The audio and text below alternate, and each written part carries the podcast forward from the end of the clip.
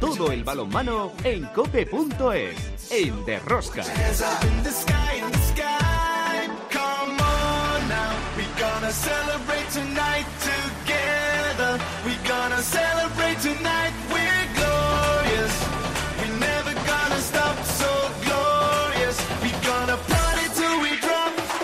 Hola, ya estamos aquí otra semana más con todos vosotros. ¿Qué tal estáis todos, amantes del balonmano, seguidores de Rosca? Otra jornada más de la Liga Sobal y prácticamente todo sigue casi igual. El Barcelona, líder por una plaza por Europa peleándose Vidasoa, Granoller y Logroño. Se descuelga un poco el Atlético Valladolid. Por la parte de abajo, los tres de siempre, con un sinfín que ha comenzado a sumar puntos, un empate en Pamplona, aunque todavía existe una diferencia importante de puntos entre el decimotercero y los tres de abajo. Y en las competiciones europeas masculinas, Champions League, el Fútbol Club Barcelona ganó con autoridad en Dinamarca al GOG y sigue su buena marcha en Europa. Esta semana Barcelona o Porto. En la división de honor femenina, el balonmano Elche sigue como líder en solitario, le sigue a un punto de distancia Costa del Sol Málaga y Veravera. Se descuelga el Aula Valladolid. Por abajo, la derrota del Rocasa Gran Canaria en Gijón le puede complicar la vida de cara a la permanencia en competiciones europeas. En la European League fase de grupo, el Costa del Sol Málaga ha quedado fuera de la siguiente fase. Muy meritoria, eso sí, lo que ha hecho esta temporada en Europa. Ambros Martín ha dado la lista de jugadoras para los partidos ante Macedonia de cara a la clasificación del Europeo 2024. Destaca el regreso de Bengué, Barbosa, Begué y Eli Cesario. Como cada semana, tenemos muchas cosas que contaros. Os recomiendo no os perdáis ni un solo minuto del programa. El balomano. ¡A tope con la cope! ¡Empezamos! En el control de sonido, Natalia Escobar. En la producción del programa Belén Díaz de Arce. Al frente de toda esta maravillosa y generosa familia apasionada del mundo del balonmano, Luis Malvar. En Cope Valladolid un día más, Juan Carlos Amón. Hola, Juan Carlos. ¿Qué tal? Muy buenas. Qué jornada tan bonita de Asobal hemos tenido. Qué partidazos. Ayer fue un domingo espectacular aquí en Castilla y León. Primero con ese Valladolid Vidasoa y después por anoche ese Nava de Mar. yo ayer me lo pasé pipa. Y desde luego que es un deporte que, mm, si los dos equipos se ponen a jugar balonmano, España, estaremos lejos de otras ligas. Pero para lo nuestro nos vale.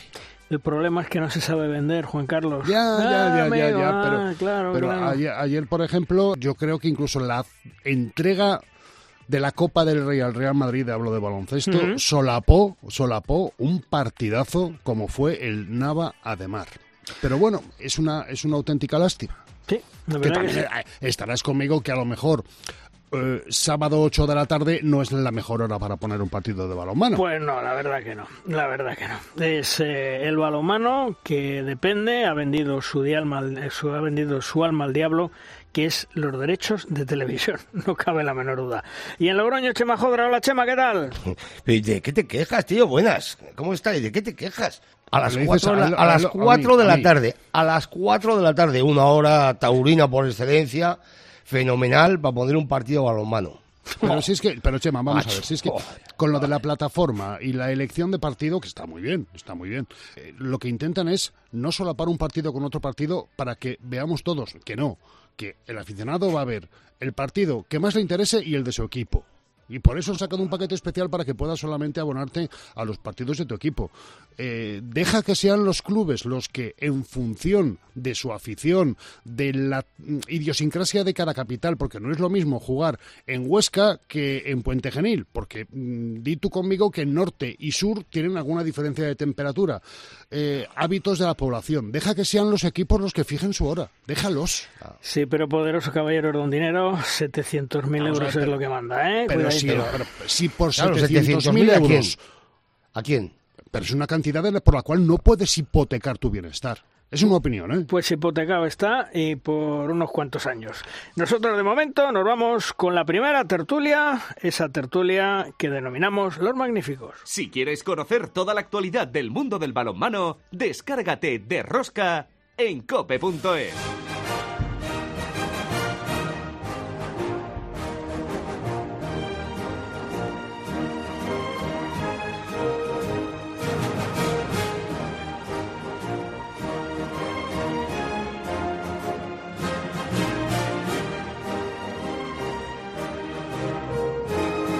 Y en esta primera tertulia hoy contamos con dos entrenadores top de lo mejorcito del mundo, como son Manolo Laguna y Manolo Cadena. Nuestros Manolos, hola Manolo, ¿qué tal? ¿Cómo estás Manolo Laguna? Hola, ¿qué hay? Buenos días. Bueno, bien. Y también el otro Manolo, Manolo Cadena, ¿qué tal Manolo? ¿Qué tal, Luis? Muchas gracias. Seguro que somos de los mejores Manolos. Que no, no te quepa la menor duda, de los mejores del mundo, ¿eh? Además, como, entrenadores lo habéis... No, no, como Manolos y como entrenadores que lo habéis demostrado los dos, ¿eh? Yo no es por faltar ni al respeto a ninguno de los dos, pero aquí hay una tienda donde venden unos bollos de chocolate que se llaman Manolos, que a mí particularmente, si me das a elegir entre Cadenas, Laguna o los de chocolate, yo todavía tengo capacidad para elegir. bueno, pues nada, a ver si tenemos la oportunidad de probarlo el dueño de esa cadena.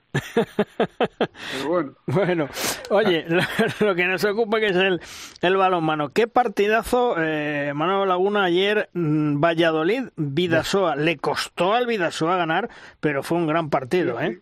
Pues sí, la verdad es que afortunadamente en nuestro nivel se consiguen partidos muy, muy interesantes, ¿no? Y Manolo Cadenas, eh, ¿qué ve? Que el Vidasoa, bueno, el subcampeonato lo tenía hecho, ¿no? Y fíjate que nos quedan jornadas.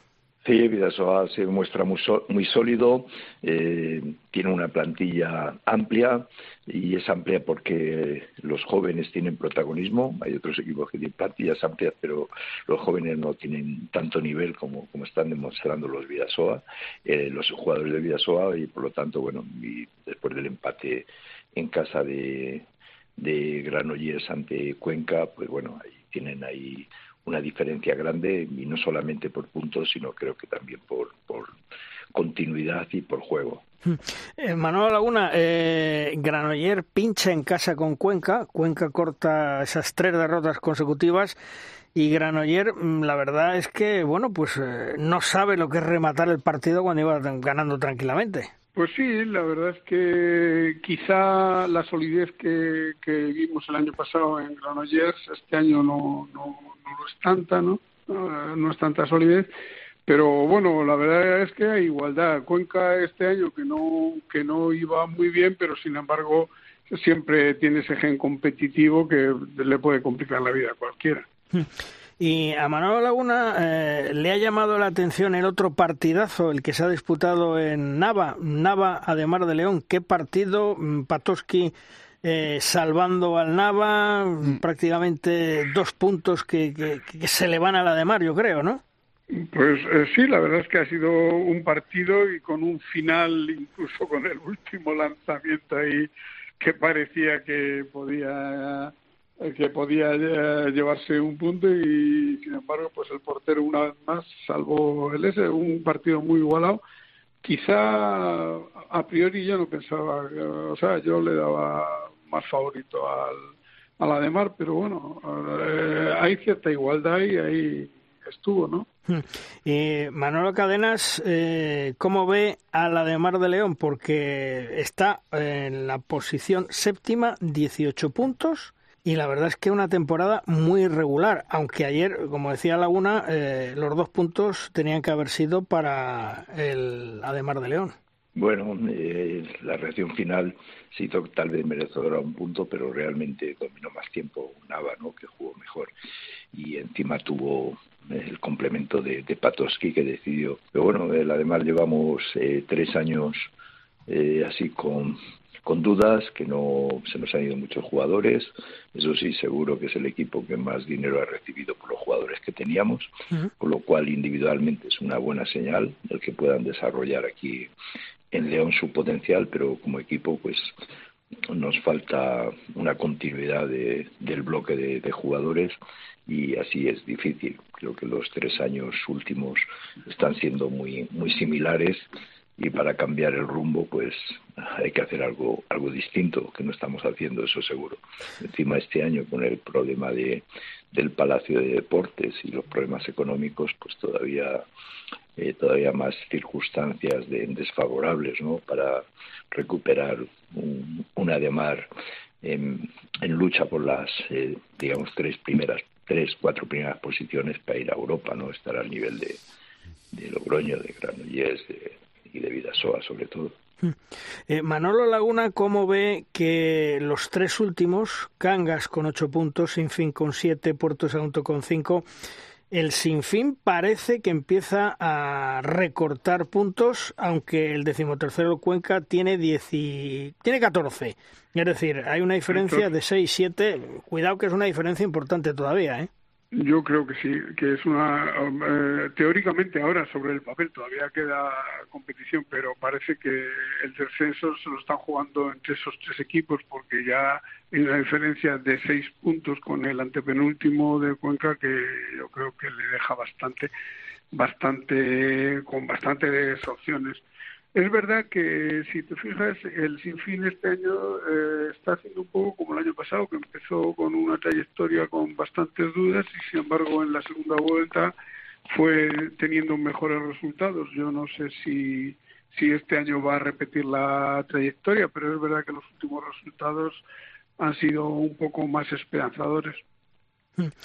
Para ellos, claro. Claro. Eh, Manolo Cadenas, eh, ¿qué te parece el sinfín, los refuerzos que ha hecho? ¿Los está sacando provecho en esta segunda vuelta? Bueno, eh, poco a poco sí, siempre se necesita un acoplamiento, pero bueno, tienen ahí a, a Sasa que yo creo que ayuda mucho a ensamblar el equipo, pero está claro que necesita un poco de un poco de, continuidad, pero parece que, que, han venido con esos refuerzos, aunque han perdido a, a Perbellini, que era un, gran lateral, goleador, pero parece que les están viniendo bien. Y el otro día, pues, sacaron ahí un punto con esa polemicación final, que de los árbitros nunca hablas, pero, pero no sé, un deporte donde pegas un balonazo a un jugador y sacas una ventaja, no sé, eh, algo, algo falla.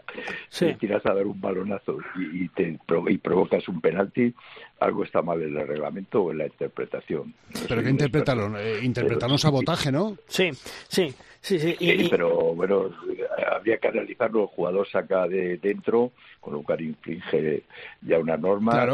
no sé si le dio tiempo realmente al jugador a ponerse en su. Y aparte que tiras un, a dar un balonazo.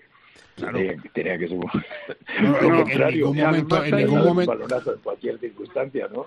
Claro, yo en ningún momento veo intención. En la cara son dos minutos y le tiras a dar al otro donde donde sea. Estuvo cerca de sus partes nobles, me parece, Y, y consigues un penalti es que nunca, no, me, no me pareció en ningún momento que hubiera intención ni de disparo ni de pase.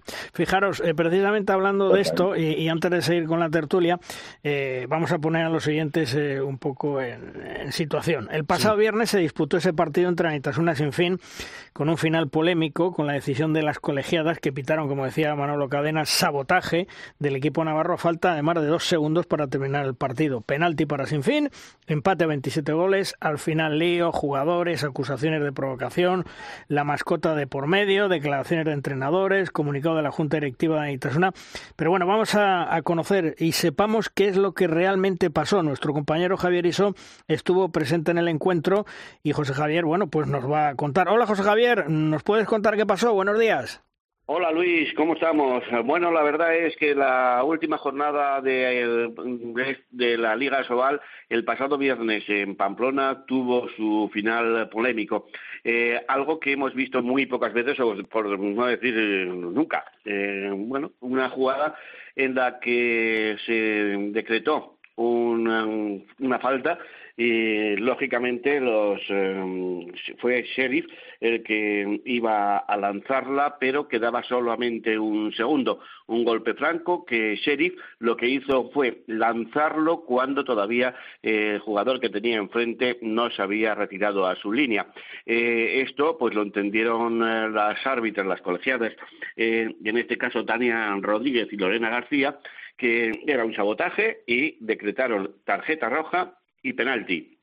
Eh, transformaron el penalti con la ya revuelta grada eh, por esa decisión que nos parece injusta, porque si miramos bien, incluso los jugadores naitasunistas dicen que Sheriff cuando lanzó el balón de manera pues eh, muy pilla, lo que hizo fue que, estaba pisando dentro, entonces también esto tendrían que haberlo tenido en cuenta las colegiados, pero no lo hicieron así, decretaron el penalti, transformaron el penalti y empate mm, a a 27. Algo que lógicamente indignó a la grada, provocó lanzamientos de objetos a la cancha, protestas, eh, agarrones y discusiones entre los jugadores y esto ha llevado a que el club Anaitasuna haya hecho una, pues, un comunicado oficial eh, pidiendo disculpas y, lógicamente, explicando su postura. Bueno, una jugada que no hemos visto eh, nunca, como digo, y la pillería de Sheriff en este caso, que rápidamente lo que hizo fue lanzar el balón al pecho de Elustondo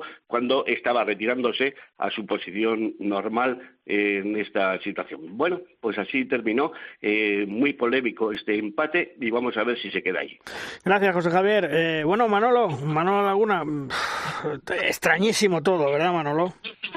Pues sí, es que además hay una, una apreciación del reglamento. No me he leído la última versión de este, este año, no me he leído el reglamento, me lo leo siempre, pero, pero vamos, no creo que esto haya cambiado. Es que si tú sacas una, una falta por tu interés rápidamente y alguien no le ha dado tiempo a retirarse y no está a tres metros, eh, eh, no se le puede sancionar por esa situación, ¿no? Simplemente no le ha dado tiempo a retirarse. Si tú sacas rápido, eh, a no ser que pidas distancia y no se aleje, pues es eso. Aparte de que tiene el pie dentro del, de, los nueve metros, pues es verdad, es un error, es difícil apreciar ahí seguramente para los árbitros en tan poco tiempo y en una situación tensa, pero desde luego me parece que, que fue una situación que, bueno, le benefició al sinfín, pero pero que se podía haber analizado con un poquitín más de calma, sí.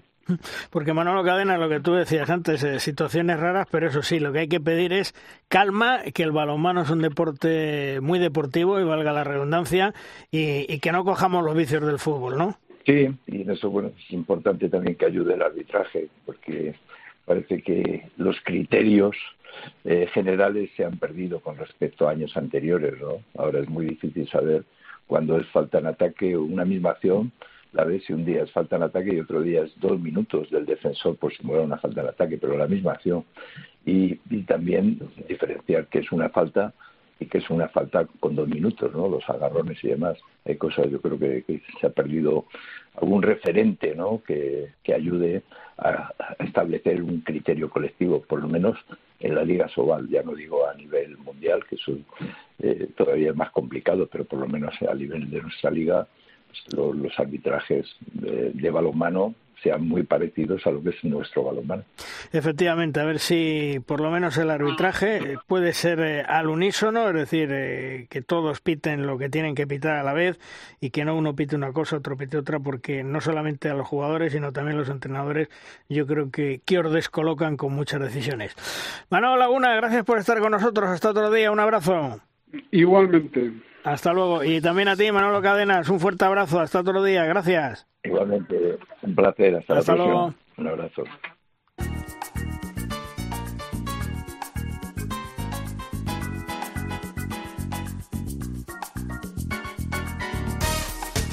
En la, en la, división de honor femenina, recordemos que se han dado estos resultados. Costa del Sol Málaga 30, Granoller 29, Porriño 29, Aula 25, Guardés 29, Elda 22, Betionac 20, Superamara Veravera 29, Gijón 20, Rocasa Gran Canaria 16, Elche 32, Oviedo 18 y una clasificación que está líder el Elche con 29 puntos, seguido de Costa del Sol Málaga y de Veravera con 28. En cuarta posición el Aula Valladolid con 25, tiene los mismos que Porriño. Y Mecali Atlético Guardés con 24.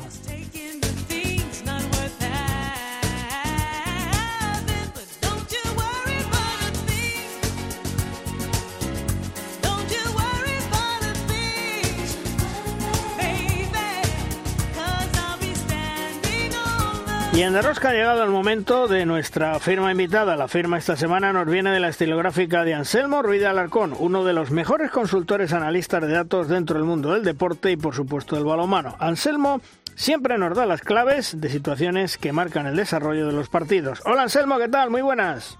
Hola Luis, ¿qué tal? Bueno, ¿sobre qué nos hablas esta semana, Anselmo? Hoy se comentarán los estados de forma en balonmano, Luis. Pues vamos por ahí, Anselmo. Eh, suele hablarse habitualmente de estados de forma en balonmano para referirse a rachas negativas o positivas de un equipo que difieren de lo esperado por el nivel medio mostrado por un equipo a lo largo de una temporada o torneo concreto. Como muchos aspectos en deporte, cuando se habla de este concepto de estado de forma, en realidad nos estamos refiriendo a muchas aristas distintas y en cierto modo independientes entre sí. Una de esas primeras aristas es cómo medirlo, cómo definir el estado de forma. Hay una definición muy concreta que es el ranking obtenido en los últimos cinco partidos disputados, siempre que esos cinco partidos se disputen en una unidad temporal. Es decir, ahora que llevamos disputados tres partidos de segunda vuelta Azobal, podríamos aplicar ese cálculo dentro de dos semanas, pero no extenderlo a las dos últimas jornadas de la primera vuelta por haberse disputado ya hace dos meses.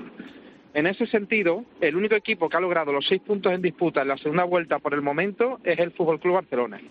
Existen ya métodos que calculan la dificultad de cada rival con ponderaciones que tienen en cuenta si se juega el partido como local o visitante. Es decir, no todas las rachas consecutivas de tres partidos ganados tienen el mismo valor. En este sentido, es muy interesante el trabajo del analista alemán Julian Rux en el pasado europeo masculino de balonmano, en el que los índices se ajustaban en función de la dificultad del rival. En esos torneos cortos y rápidos, el tiempo de recuperación es clave para definir el estado de forma. El simple hecho de tener un día más de recuperación puede marcar una diferencia que nos diga engañosamente que depende del estado de forma. Un concepto básico también es la disponibilidad de jugadores no lesionados o sin molestia. Aunque se suele achacar al azar o a la suerte el poder disponer de más o menos jugadores lesionados, en balonmano al menos el 30% de las lesiones se deben a condiciones de entrenamiento y partido modificables por las decisiones de entrenadores. No es casualidad que los daneses hayan basado su escuela defensiva en el blocaje, rehuyendo del contacto físico con la primera línea, ya que es algo que le requiere menor grado de traumatismo y exposición a lesiones por contacto, no solo en los partidos, sino también en los entrenamientos para sus jugadores de ataque. Los equipos también que practican un juego rápido de contraataque y aquellos que tienen una actitud anticipativa en defensa pueden llegar a estar menos expuestos a estos traumatismos, a esas lesiones, y poder encadenar periodos de estado de forma positivos más largos. Y finalmente, el estado de forma debe identificarse con las fases de juego. Normalmente no se da una mejora en todos los aspectos del juego al mismo tiempo, sino que es una fase concreta la que se atasca o la que destaca positivamente. Y a veces casi de forma imperceptible. Por eso están los datos, para saber si ese equipo que destaca recientemente es por el ataque posicional, o es por la portería, o por las transiciones, o por planes de partido no detectados aún por entrenadores rivales. Un saludo Luis y hasta la próxima. Como siempre, Anselmo, interesante todos los datos que aportas. Un abrazo hasta otro día, Anselmo. Un abrazo, hasta la próxima.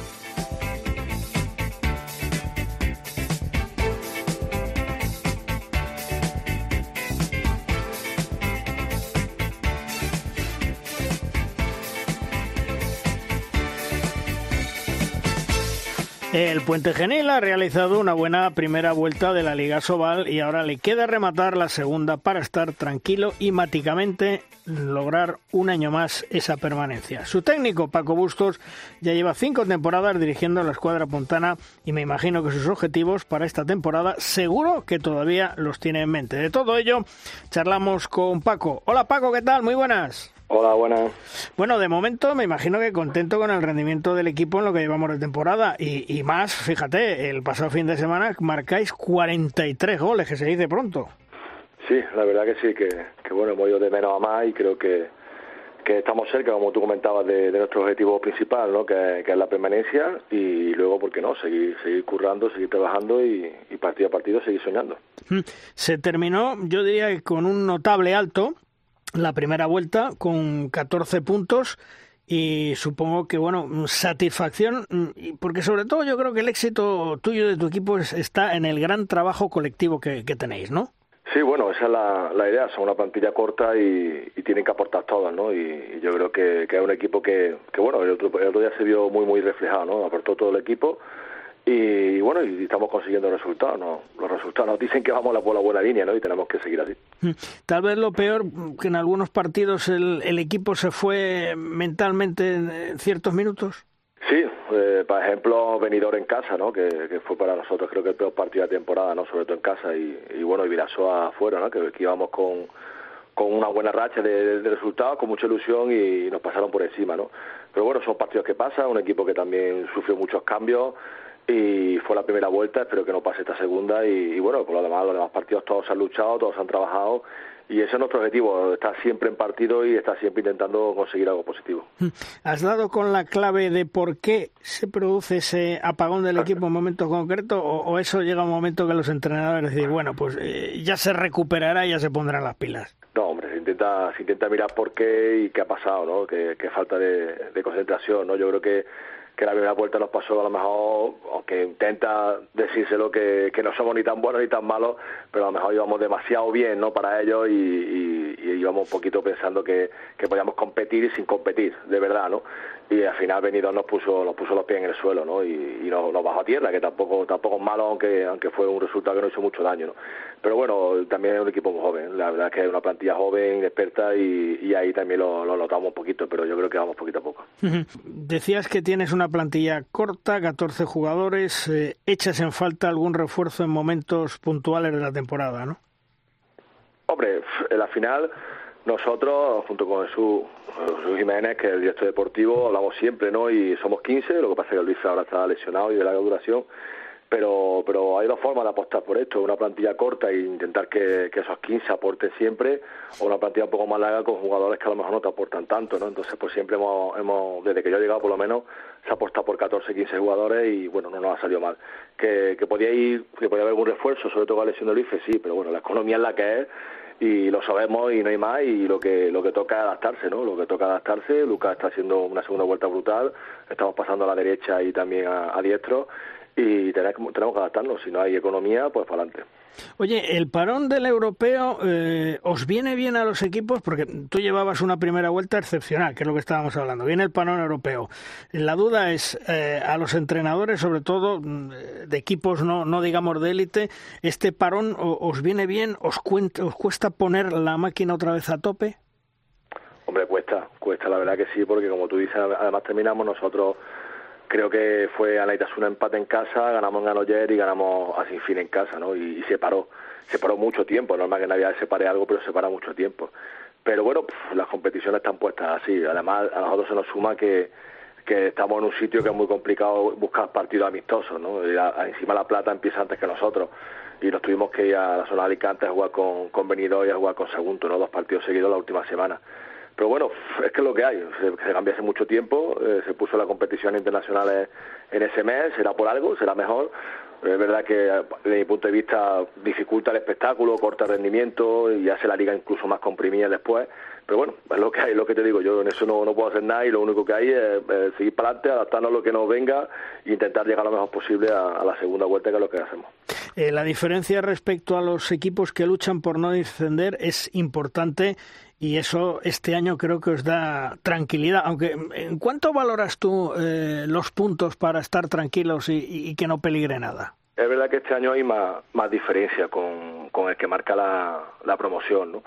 Pero yo creo que con 21 o 22 puntos está, está la cosa definida, ¿no? Lo que pasa es que, bueno, nosotros, como yo te digo, tenemos claro y los pies en el suelo que nuestro objetivo es la salvación, pero también también somos un poquito ambiciosos y miramos para arriba, ¿no? Ahora mismo tenemos 17 puntos y Valladolid lleva 19, por ponerte un ejemplo, ¿no? Mm. Y por qué no intentar intentar mejorar la mejor clasificación histórica de nuestro nuestro club es un octavo puesto, pues por qué no ir por el séptimo, ¿no? Se va a luchar lo máximo para intentar llegar ahí, siempre pensando eso, que, que lo importante es llegar a esos 21 o 22 puntos para asegurar un año más Sobal y luego, y luego seguir para adelante. ¿Y cómo ves este año la Liga Sobal? ¿La ves más competitiva o crees como hemos hablado con otros entrenadores que desgraciadamente como se van los chavales, eh, se van al extranjero, se van muchos jugadores, baja un pequeño peldañito y, por eso hay más igualdad. Pues yo estoy de acuerdo con ellos. que haya opinado así, no lo he oído, pero estoy de acuerdo. Pero bueno, yo no, no, me acuerdo con quién hablaba que, que al final el balonmano en España es verdad que, hoy en día el jugador su objetivo es salir de la Liga Sobal.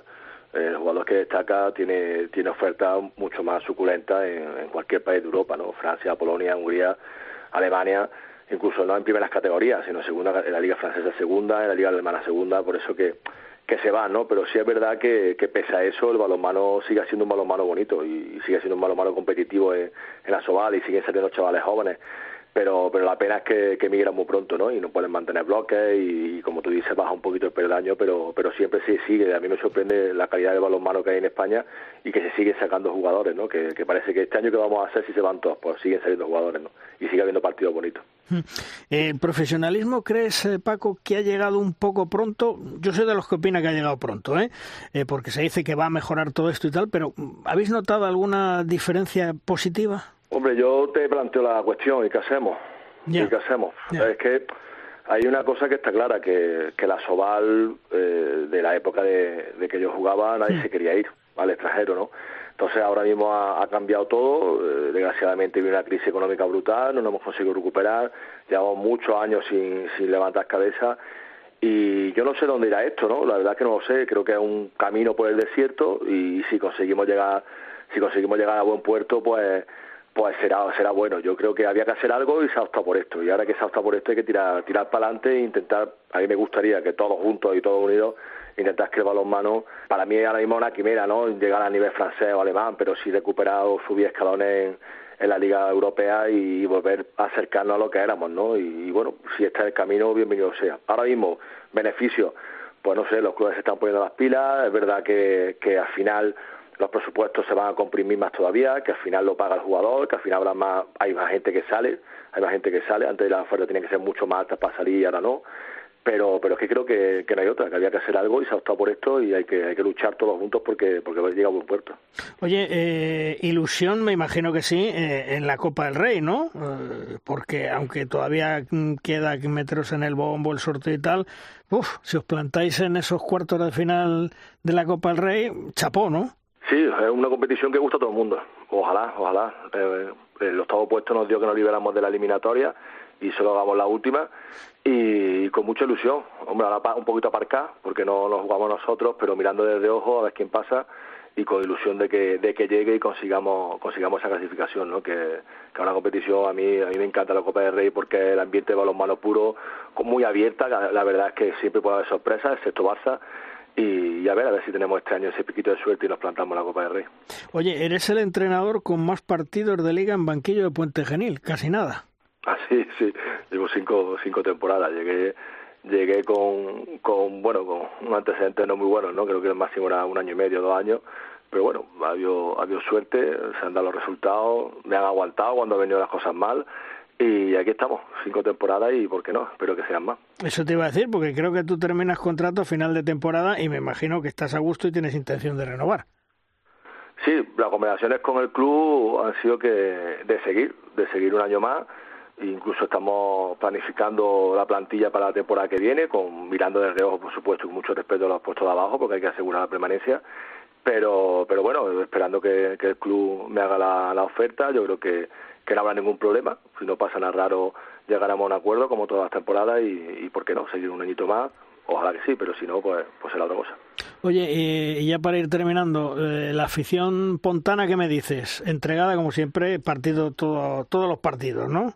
Sí, la verdad que sí, la verdad que sí, que es un placer jugar en, Puente Genil, incluso con los horarios que nos ponen y, incluso con, las fechas que nos ponen, ¿no? El otro día nosotros aquí hay una tradición muy fuerte de, Semana Santa, de la previa de Semana Santa y, y un horario muy muy malo el otro día y había gente en el pabellón, ¿no? Han puesto un partido el Domingo de Ramos en Andalucía, en Puente Genil, a las nueve de la noche nos han puesto un partido sin mucha comprensión, lo hemos, lo hemos dicho, que, que, sabemos que es Semana Santa en toda España, pero que es que va a haber muy poquita gente en el pabellón, pero seguro que seguro que al final se anima y seguro que viene, ¿no? Y siempre agradecido, ¿no? Agradecido a la afición que viene e intentando convencer de que estén orgullosos de nosotros y vengan más. Bueno, pues a ver si hay suerte y acuden seguro que sí, porque son muy fiables y son muy fieles al Puente Genil allí eh, la afición pontana. Paco, gracias por estar con nosotros. Un abrazo, hasta otro día. Gracias a vosotros. Hasta luego. Hasta luego.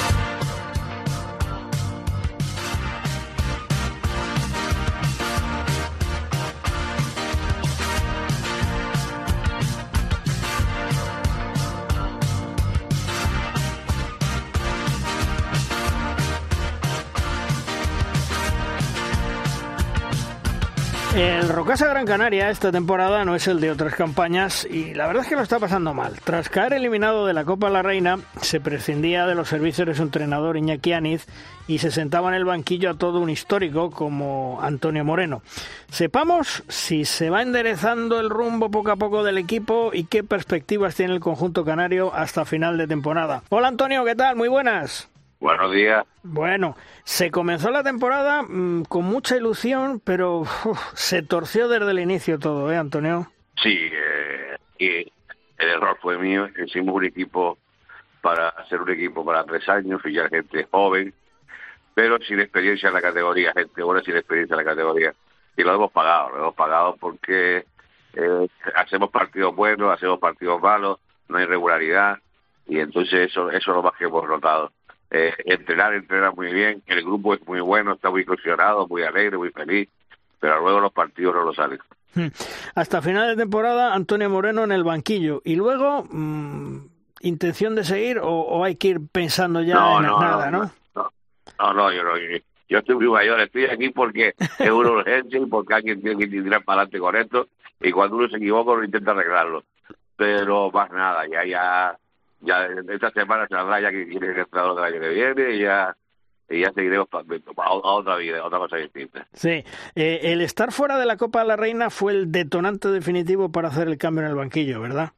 Sí, porque era un partido, era llevábamos 20, 20, 20 algo años sin estar en la, estando en la Copa de la Reina, jugando competiciones y, y el partido además eh, se perdió muy mal la, la, la, la pero yo no me preocupo al entrenador ni, ni problema, sino que las niñas no encontraban el sitio, lo, que te digo, eh, eh, juegan como una marea, eh, hacemos partidos muy buenos, hicimos partidos con Málaga muy buenos, ganamos, eh, con Peravere y Elche nos tuvimos hasta, hasta los 10 minutos últimos ganando el partido, y después hacemos partidos muy malos, y entonces era, era, era intentar con los partidos que quedaban a, a ver si había una chispa y un cambio, pero no lo ha habido, no lo ha habido.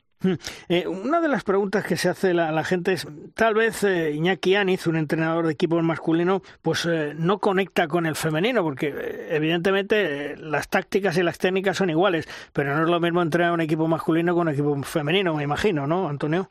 No, no, no, es, no es casi ni parecido. So, el equipo femenino se mete, las jugadoras meten demasiadas cosas extra, extra deportivas dentro de, dentro de, dentro del juego, dentro de, del vestuario, dentro de la gente. Y entonces, el problema de Iñaki, que Masculino ha conseguido muchos resultados, no era solo que, que no reconectara, sino a lo mejor el desconocimiento de la categoría, y en esta categoría hay que conocerla, porque hay que conocer los equipos, la categoría, y, estaba ese problema de conexión, es pero las chicas seguían estando bien, ellas estaban bien, estaban todos, hicieron, digo, que con Iñaki hicieron muy buenos partidos, igual que hicieron muy buenos partidos, igual, ganábamos que perdíamos desde 20, eso es lo, lo peor, que este grupo nunca perdido de 20, y ese era el, problema principal. Entonces lo que estamos haciendo, eh, aparte de cambiar poco, es intentar eso, intentar que las jugadoras crean en ella y que las jugadoras sepan lo que son y sepan que, que pueden ganar partidos y que deben ganar partidos. Y, y no nos olvidemos, y hay que contárselo a, a, los oyentes, que Antonio Moreno, fundador, presidente, un ejemplo de balonmano en Canarias y que por su equipo está claro que hace lo que sea. Ha cogido ahora las riendas y dice tiro para adelante hasta que se enderece el rumbo y el año que viene, como nos acaba de decir, bueno, pues que venga otro entrenador, ¿verdad, Antonio? Sí, eso, eso está claro. Así que cuando las cosas están mal hay que dar la cara y ponerse ahí y mientras mi cuerpo aguante, que ya aguanta poco, mientras mi cuerpo aguante, pues seguiré con ellas e intentaré sacarlas de donde las he metido. ¿Y la afición cómo está encajando esta temporada? Una afición que está acostumbrada a estar arriba, ¿eh, Antonio? No, bien, bien, la afición bien, sin problema ninguno con ella, sabe cómo estamos, sabe, sabe que el proyecto era distinto, que era un proyecto para, para digo, para hacer un equipo conjuntado en tres años, la afición lo sabe y sigue yendo igual y sigue animando a la gente igual. ¿Y la vuelta de Almudena para cuándo? Uy, está muy complicado. Esa es una de las cosas que contábamos con un equipo joven con algunas jugadoras defensas. Pero Almudena, eh, la recuperación no ha ido bien y ahora mismo todavía tiene que volver a visitar al Médico de Madrid dentro de cuatro semanas todavía. Así que yo creo que este año no la veremos en la cancha. Uf. Eh, otro reto que está ahí pendiente y que, que, podría ser un golpe bueno anímico, la European Cup cuarto de final ante el Granoller. ¿Posibilidades, Antonio? Todas, porque eh, las chicas están con la cabeza en la competición domética, que quiero ganar, que la tabla, pero esta aquí, no hay cabeza, aquí saldrán a jugar dos partidos sin tener en cuenta los puntos ni la clasificación. Es decir, e, esa es una competición distinta que en la cabeza seguramente actuará de distinta manera. Y tras la derrota del pasado fin de semana en Gijón, ¿se complica el playdown o, o lo van a sacar adelante? Se complica porque son dos puntos menos, pero seguimos dependiendo de nosotros. Es decir, el problema está en ganar el partido.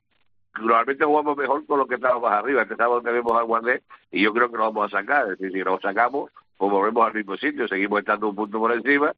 Seguimos dos partidos luego que podemos hacer algo y el último partido va a ser decisivo que es contra Oviedo en casa.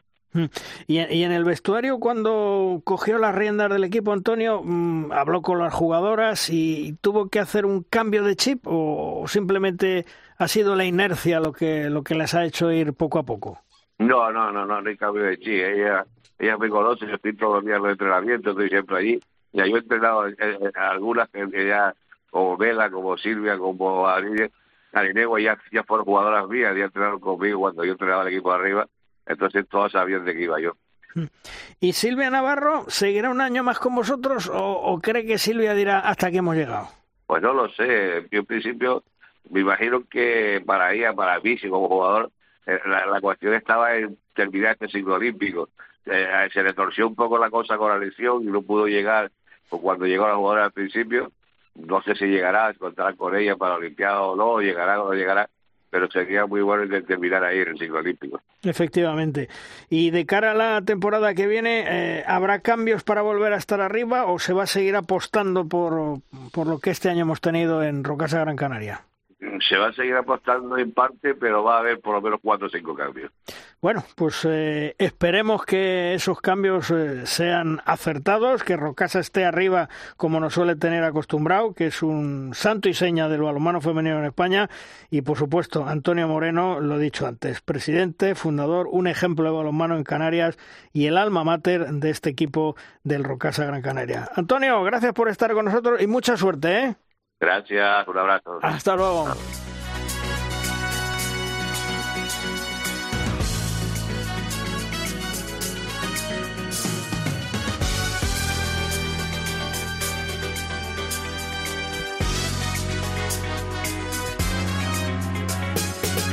Otra semana más suena la sintonía y eso nos indica que es el momento en derrosca de nuestra sección La Pizarra de los grandes especialistas. Abrimos las puertas del aula Entramos y nos sentamos para atender todo lo que nos van a contar. Esta semana, con todos nosotros, Juan Fernández, nuestro profesor titular y doctor en balonmano de la Universidad de La Coruña, nuestro doctor de cabecera. Hola Juan, ¿qué tal? Muy buenas. ¿De qué nos hablas esta semana en tu pizarra, Juan? Buenos días, buenos días desde Finisterrae. Estimados oyentes y querido Luis, el título de mi aportación hoy es Las Cristinas. Estos días en diversas situaciones he podido comprobar cómo nuestra pequeña o gran historia se esfuma o desvanece con una facilidad que casi me produce estupefacción. Sabemos que en los tiempos actuales lo rápido, lo instantáneo, lo consumible, lo fácil es el objeto de deseo de nuestras nuevas generaciones. La búsqueda de iconos o referencias se realiza en redes sociales tan efímeras casi como sus contenidos. Lo nuevo es viejo en un suspiro. En nuestro mundo balomanero, difícil de vender y más todavía de comprar, nos quedamos sin referentes en un abrir y cerrar de ojos. Dos situaciones reales ambas con veteranos entrenadores de la Liga Sobal, que hacen referencia a jugadores míticos para motivar e ilustrar a dos jóvenes valores. Puedes llegar a ser el nuevo Viran Morros, o tienes todas las cualidades para llegar al nivel de Rafa Guijosa. Respuesta inmediata. ¿Y esos quiénes son? Quizás no tenga tanta importancia, pero no tener presencia constante en los medios de comunicación agentes popularizadores por excelencia, genera un cuadro de desarraigo y desconocimiento propio de una actividad residual. Las teorías conductistas del aprendizaje establecieron ya hace mucho tiempo que el ser humano aprende básicamente por repetición y constancia, y esto llevado a este contexto, sin historias, charlas, discusiones, retransmisiones en medios globales, no hay transmisión posible de nuestra existencia. Ya les tengo contado que mis alumnos actuales no conocen a Domingo Bárcenas o Juan de Dios Román, ni su obra ni su historia, pero es que tampoco saben quién es Talando Echevayev o Valero Rivera, entrenadores más recientes. Este es el público del deporte. ¿Cómo será el público en general? Pienso yo. Se han dado cuenta ya. Solo he utilizado ejemplos masculinos. Ha sido adrede. Mi aportación hoy va por ellas. Y en especial por dos luchadoras, rompedoras e incansables mujeres de las cuales este querido universo del balonmano debe sentirse muy orgulloso. Son parte central de nuestra historia y sus logros y enseñanzas no deben de ser olvidados. Son las Cristinas. Cristina Mayo, por un lado, y Cristina Fernández, por otro entrenadora y árbitra. Escuchen, la primera de ellas se considera la más laureada de la historia del balonmano femenino español y se cree que de Europa. Figura clave para entender su evolución, así como el paso del amateurismo al profesionalismo. Jugó tres finales europeas ganando una Copa de Europa, pero tuvo tiempo a ser doctora en psicología, profesora en una universidad española, más de 30 años, y a luchar por los derechos de las mujeres ya en el siglo XX. Casi nada. Les recomiendo ver el vídeo en YouTube del Consejo Superior de Deporte en el programa El Legado. Un lujo para nuestro deporte. La segunda, la segunda Cristina, es Fernández Piñeiro. En su caso, consiguió entrar en un feudo todavía virgen como era el del arbitraje. Ha sido la primera mujer en arbitrar en Asobal, allá por 1988. Sería en 1991 en París cuando se convierte en la primera mujer árbitra internacional. Profesora incansable y luchadora por los derechos sociales y el reconocimiento de las mujeres hasta la actualidad. Otro lujo para nuestro deporte. Esto es historia viva de nuestro deporte también. Debemos cuidarla y que se transmita, si no como actividad humana, nuestro recorrido será efímero. Que tengan una feliz semana y buenos días.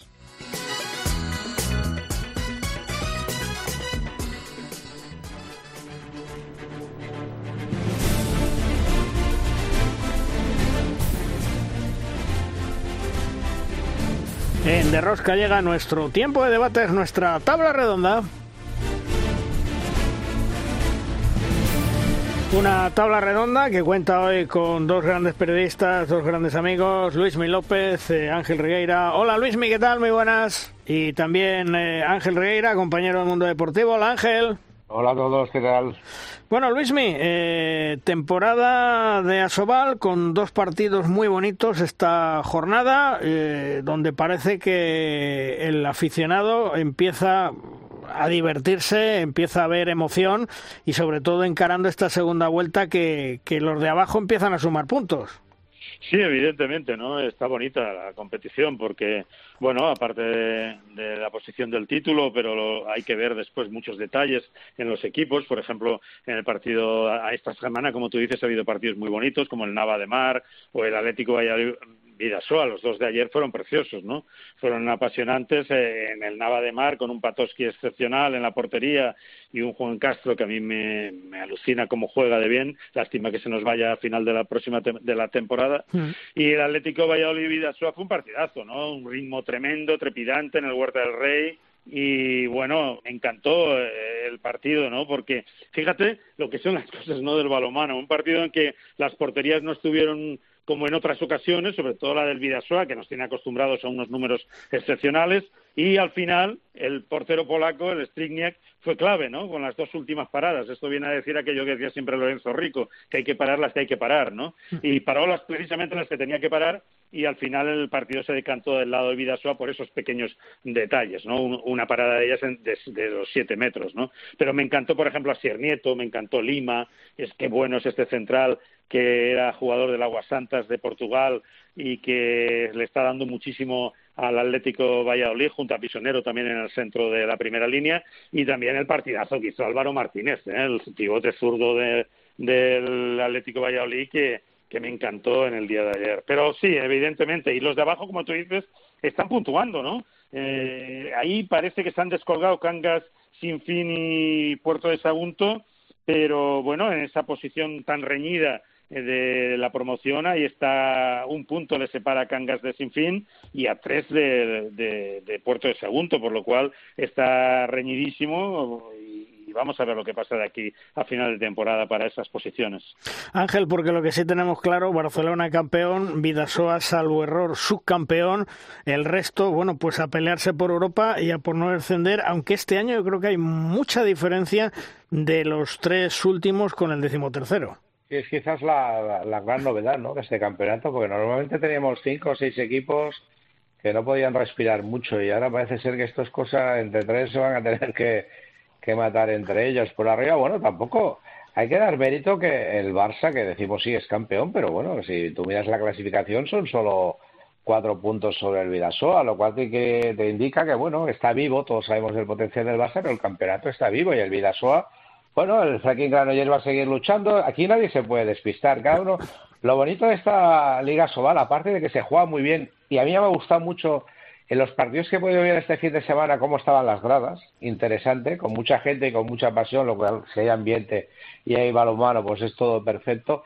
Cada equipo tiene su objetivo. Yo creo que hasta el que está salvado y ha hecho los deberes, incluso bueno va a pensar, ¿y por qué no voy a hacer el mejor resultado de la historia de mi club? ¿no? O sea, aquí cada uno va a luchar por lo suyo y está muy interesante. Me gusta mucho, sobre todo, y que las gradas se animen. Necesitamos que la gente vaya al balonmano y pasárnoslo bien todos. Luismi, eh, hablábamos eh, con Ángel del Barça campeón. Bueno, pero el Barça, su objetivo este año, lógicamente, es entrar otra vez en la Final Four de la Champions League. Está fuerte en Europa.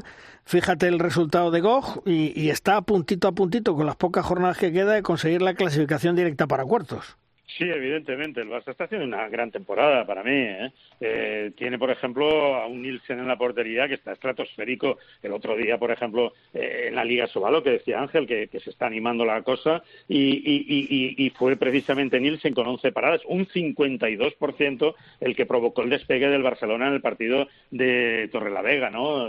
Porque hasta el descanso pues estaba muy igualado el partido, ¿no? Pero luego el 2-11 con la participación de Nielsen pues hizo que el Barça ya acabara bien. Y, y en la Copa de Europa lo mismo, ¿no? Nielsen también con un 46%, recordad, ¿eh? en la pista del GOP fue tremendo para, para el Barça en un, en un equipo que yo veo que se está acomodando mucho al juego con los dos centrales, más que poner a un central puro como Paul Valera o como Peter Cicusa, y, los dos los dos zurdos, perdón, los dos zurdos eh, como uno como central y otro lateral, y este año que Richardson está está muy bien, eh, es la mejor temporada que está realizando desde que llegó al Fútbol Club Barcelona, yo diría que incluso mejor temporadas que cuando estaba en Montpellier, eh, ha alcanzado la madurez y ahí está. Bueno, el partido que va a ser clave para ese primer puesto y la clasificación para cuartos de final será el partido contra el Magdeburgo, que ya se espera en Barcelona, sería el día 29, me parece, y hay que recordar de todas formas, de todas formas que ya ganó con un más 12 eh, al, al Magdeburgo en, en el Palau Blaugrana, con lo cual, aunque el Magdeburgo le ganara eh, por diferencia de goles, luego en la clasificación quedaría primero. Y luego, además, pensar que el Magdeburgo tiene que ir a Vespren en la última jornada de esta fase de grupos, por lo cual está la cosa muy complicada. Un Magdeburgo que, por ejemplo, acaba de fallar en la, en la Bundesliga este fin de semana y eso es sorpresa en la pista del Hannover, del equipo de Carlos Ortega y hacía, no sé, cincuenta y tantos partidos que, o más que no perdía en la Bundesliga el Magdeburgo. Ángel, en Barcelona tienen que estar muy contentos en la sección de balonmano porque después de la baja de Fábregas, la lesión de Macu, eh, la marcha de Sindrik, eh, algunos, entre ellos yo me incluyo, podíamos tener algunas dudas, pero el equipo está funcionando como una máquina. Pues bueno, no hay ninguna duda porque está mejorando, está jugando muy bien. Yo sigo pensando por eso no es que tuviéramos dudas, yo sigo viendo al equipo, creo que es más vulnerable. Yo creo que a principio de temporada lo comenté y vi que a, distancia larga el Barça a mí me gusta mucho porque compite muy bien y nunca se distrae, con lo cual en una liguilla, mira, está eh, depende de sí mismo para ser primero. Con las dos victorias en el Palau tendría suficiente para, para ser primero y para estar en cuartos prácticamente lo está, y lo cual no es poco teniendo a Magdeburgo y Vesprem en tu grupo. Y yo lo que me puede generar más dudas, y es lo que tienen que demostrar, es qué va a pasar cuando haya cruces en eliminatorios contra equipos potentes. Y no dudas en el sentido de que no sepa cómo están jugando, que van a dar la cara. Porque, mira, el Barça en esta, en esta primera liguilla ha dejado dos cosas claras. Perdió en el palo contra el Vesprem, que el Vesprem le dio un repaso. Y después él le dio un repaso al Vesprem. Este es el Barça que nos podemos encontrar en cuartos semifinales en la Final Four. Eh, bueno, vamos a ver qué pasa. Eh, ¿Puede ser campeón de Europa? Sí. ¿Lo pueden eliminar? También. ¿Por qué? Porque a lo mejor una pequeña lesión, un pequeño contratiempo puede ser más grave que podría haber, eh, haber sido el año pasado. A partir de aquí, el trabajo, yo creo, de Carlos Ortega hay que ponerlo sobre la mesa.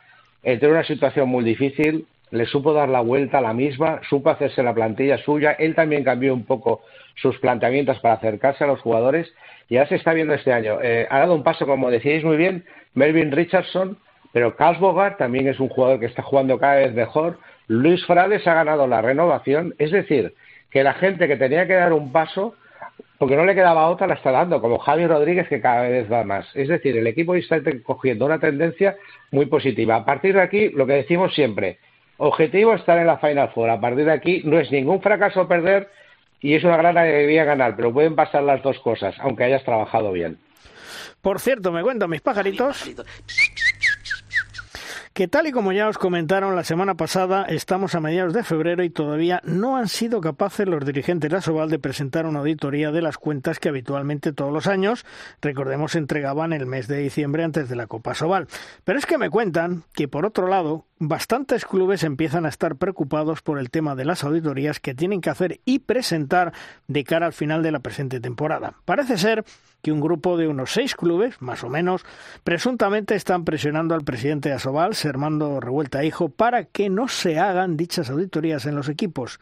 Creo que ellos son muy conscientes que más de uno no la pasaría. Eso sí, tomen buena nota, por si no lo saben, que no nos olvidemos, existe un artículo en la ley del deporte que dice que si la liga profesional no puede cumplir con las obligaciones que tienen impuestas, como tal liga profesional, automáticamente la Federación Española recuperaría las competencias. Es más, me consta que algún club de los que no quiere hacer la auditoría no le importaría para nada depender otra vez de la Real Federación Española de Balonmano. Lo cierto es que los clubes de Asobal ya tenían que haber hecho la temporada pasada las auditorías y esta temporada las tienen que hacer. Por contra, otros equipos, unos tres o cuatro, ya han encargado sus correspondientes auditorías, dado que, como manifiestan, no tienen nada absolutamente que esconder.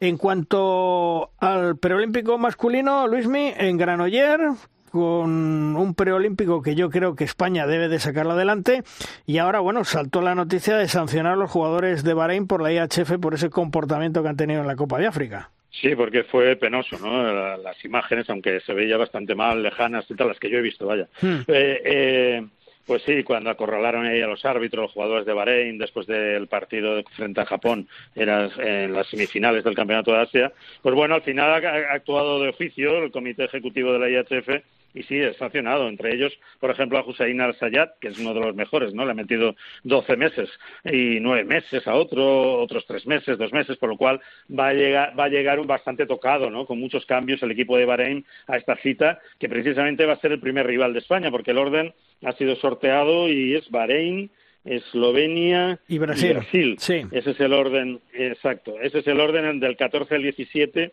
en, en Granollers. Pues bueno, vamos a sí, hombre, es favorito España, pasan dos, está ahí. Yo creo que España es superior a Brasil y Bahrein, por supuesto. Y con Eslovenia, pues bueno, es jugárnoslo en la segunda, en la segunda jornada.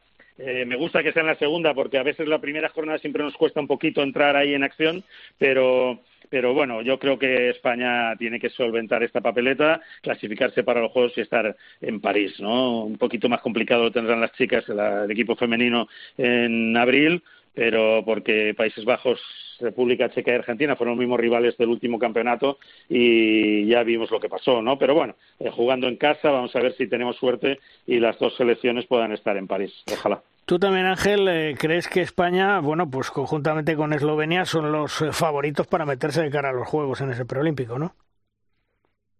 Sí, yo creo que está todo de cara. A ver, lo que pasó en el europeo, pues bueno, puede pasar una vez de cada 20, ¿no? Nadie lo podía intuir, pero bueno, es que todo fue mal, fueron las lesiones, bueno, todo se dio en contra. Ahora, si tú miras, para empezar ya se ha hecho muy bien las cosas y es que los preolímpicos, los dos, el masculino y el femenino, se juegan en casa. En el caso del masculino yo creo que es una ventaja clarísima, siempre lo he dicho, porque yo creo que el equipo este arropado por el público pues va a tirar para adelante y es yo creo que es superior. Incluso el calendario es perfecto. Yo creo que si Jordi Rivera tuviera que elegirlo, hubiera elegido precisamente este orden porque te permite empezar para rodarte un poco, Eslovenia, y después si has tenido un despiste con Eslovenia o ha pasado algo, lo puedes solucionar el último día contra Brasil. A ver, España debería estar en los Juegos Olímpicos en el femenino, pues sí, bueno, yo creo que ahí hay más presión, es un equipo que va más de 0 a 100, no, todavía ha empezado a Martín, todavía tiene que trabajar más y el grupo evidentemente indica más, más, problemas. Pero bueno, yo lo que sí que hay que poner también en valor es estas cosas. Eh, con, qué, ¿Con qué ventaja podemos empezar? Siendo anfitriones. Bueno, somos anfitriones y eso hay que aplaudirlo. Ahora eh, vamos a hablar un tema que ha saltado en, los últimos, en los últimos días, ha saltado en las redes sociales, tanto por parte de la Liga Sobal como por parte del balonmano Logroño. Una Liga Sobal donde dice eh, en ese tuit que sacaron, el Tribunal Administrativo del Deporte valida el sistema disciplinario de Asobal. Podrá poner sanciones de no cumplirse los diferentes temas asociativos que rigen la élite del balonmano masculino español de clubes. El Tribunal Administrativo del Deporte ha validado ese sistema disciplinario en vigor de la Liga Sobal tras desestimar el recurso presentado por el balonmano Logroño La Rioja a raíz de la apertura de expediente y previa denuncia de la Comisión de Control Económico de Asobal ante el incumplimiento de la normativa interna del control económico. El TAT prueba de esta forma que la Liga Sobal puede poner sanciones de no cumplirse los diferentes temas asociativos que rigen la élite del balonmano masculino español de clubes. Por otro lado, el Club Balonmano Logroño La Rioja eh, puso otro tuit en el cual decía acudimos al TAT por otro expediente sancionador. Expresamos preocupación con la inconsciencia o inconsistencia en Asobal. Validan sin objeciones documentos de equipos cercanos, pero cuestionan certificados de otros, incluido el nuestro. Un trato desigual que no se basa en aspectos económicos.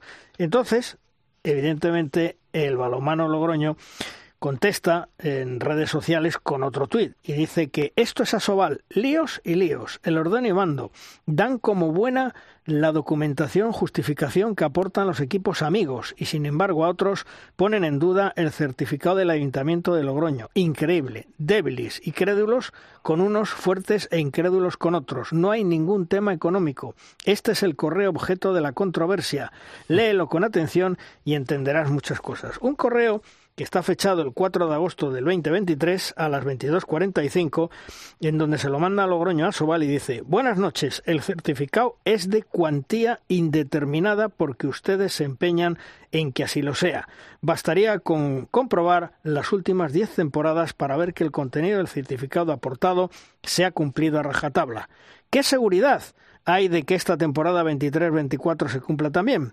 Pues la misma seguridad que las empresas cumplan las decenas de contratos de patrocinio que ustedes han recibido del resto de los clubes. La única diferencia es que nosotros somos Logroño y a estos hay que ponerles todas las pegas posibles. Sobre las fórmulas imaginativas de pago a los jugadores que emplean muchos clubes, eso ya lo dejamos para otra vez. Un saludo. Bueno, Chema, ¿qué me dices? ¿Eh? eh que, somos unos crack aquí en Logroño. A ver, pero si es que es eh, normal, o sea, es que fíjate, mira, mm, eh, Asobal podría poner en duda cualquier cosa de Logroño, cualquier cosa, pero un certificado del ayuntamiento, vamos, ten por claro que, que lo que haya puesto el ayuntamiento ahí va a misa y va a ir a misa y va a ir a, todos los sitios. ¿eh?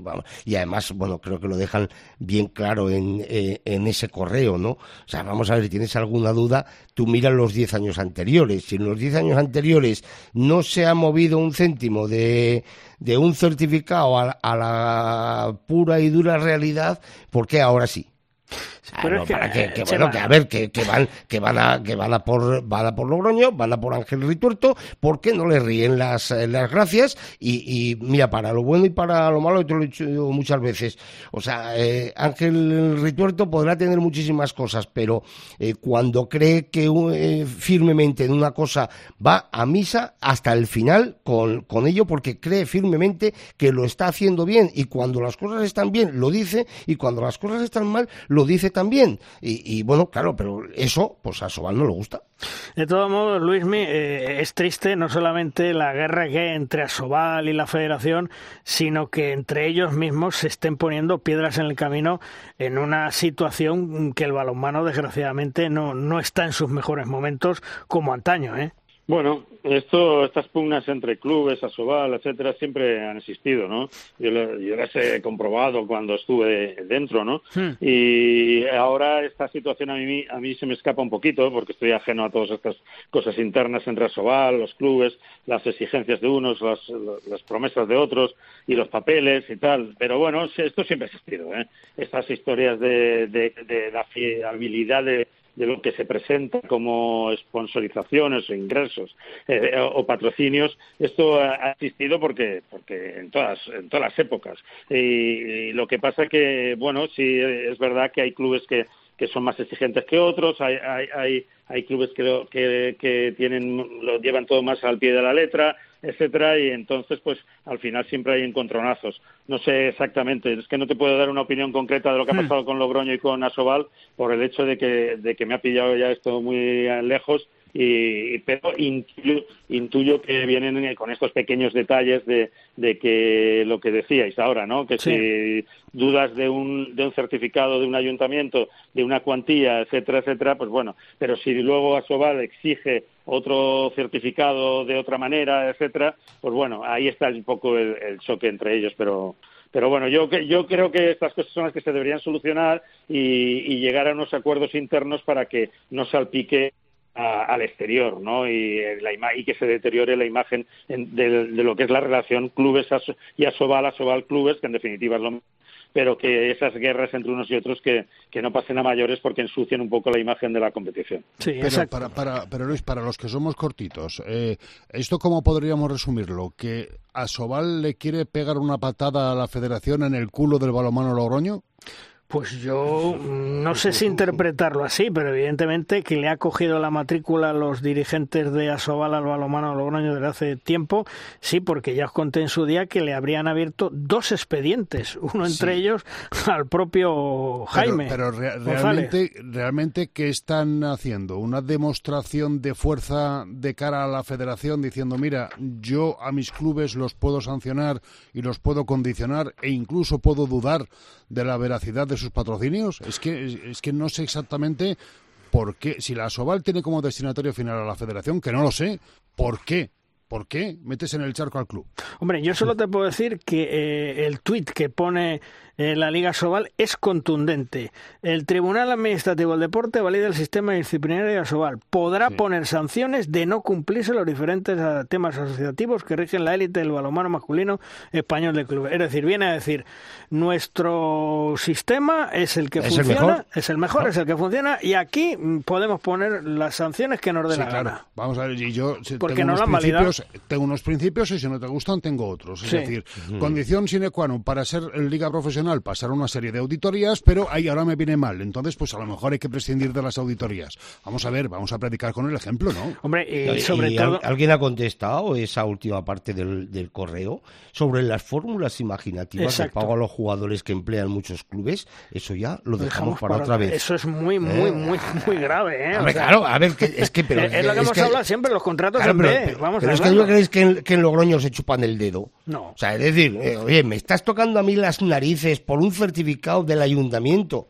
por un certificado del ayuntamiento y tú no estás mirando y no estás mirando un certificado que te presentan por ahí de empresas que dicen, bueno, eso se va a cumplir. Porque el ayuntamiento, sabes que si te ha puesto mil, va a haber mil. ¿Eh? O si te ha puesto 100, te va, a haber 100. Los otros certificados, eh, ¿dónde están? Puede, se cumplirán o no se cumplirán. Las formas de pago imaginativas, ¿qué pasa cuando aquí se sabe que están a rajatabla a todo? Todo el mundo pasa por su seguridad social, todo el mundo pasa por, por su sitio. Bueno, es eh, que es, es, una maza. Ahora, de todas las maneras, ya veremos a ver lo que dice el TAF cuando Logroño acuda al TAF. Sí. Sí, sí. Porque, porque Ángel... Eh, porque va a acudir, claro. Hombre, claro que va a acudir a defender su derecho. Porque Ángel, eh, evidentemente, a Sobal yo, yo no, no, no lo termino de entender. Con los líos que tiene la federación y ahora buscarle tres pies al gato, bueno, pues puede ser como decía Chema, que, que le, han, le han cogido la matrícula al conjunto del balonmano Logroño y le quieren pasar factura.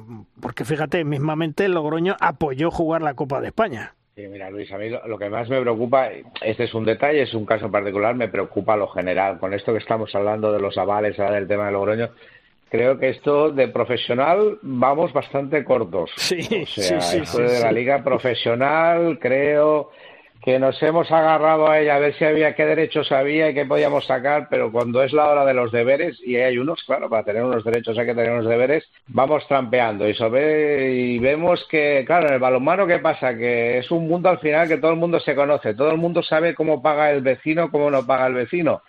Y claro, eh, cuando alguien se quiere defender, a veces, bueno, deja deslizar algún trapo sucio que otro. Eh, y yo, esto hay que arreglarlo. Pero esto sería más sencillo si las normas son más claras y si hay una comisión ejecutiva, una directiva fuerte, profesional, y no estamos por si soy más amigo de este, soy menos amigo de este. Y si hay que hacer avales, se los hacen avales todos. Es que nadie, ya, nadie tendría ya que preguntarse, hoy no me hagas un aval. No, no, pues que lo pone la ley, lo voy a cumplir la ley. Eh, Logroño, vamos a ver, esto tal, no, no, no, voy a sancionar con una ley que tengo, mira, tengo esto. Y lo que decís es que al final el TAT, si tú tienes un problema, al final vas a acabar yendo al Tribunal de Arbitraje Deportivo, con lo cual, bueno, eh, dejemos de arrecillas. Yo lo que pido es, eh, vamos a ser profesionales de verdad, pero en todo, ¿eh? En todo, que ser profesionales es en todo, no en lo que nos gusta, ¿no? En lo que no, nos gusta y en lo que no nos disgusta, en todo.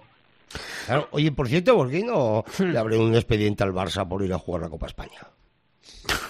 se me ocurre, ¿eh? O sea, decir, eh, o a los otros dos. no, no, pero vamos, a ver, vamos a ver. No, eso no, ¿no? El, expediente a Logroño no fue por eso, Chema. Eh, no, a ver, le abres expediente por todo y te sienta mal por el otro. Oye, es que yo voy a jugar. No, mira, mira los dos ¿Cuáles son mis sanciones? Escucha, los dos expedientes, Chema, los dos expedientes que le han abierto al Logroño, uno es este, por el tema del, del ayuntamiento, del aval del ayuntamiento, y el otro fue porque en la asamblea anterior, bueno, no creo, creo recordar que fue una asamblea extraordinaria donde se decidía si iban a la huelga o no iban a la huelga porque la Copa eh, Asobal la habían perdido y era la Copa de España.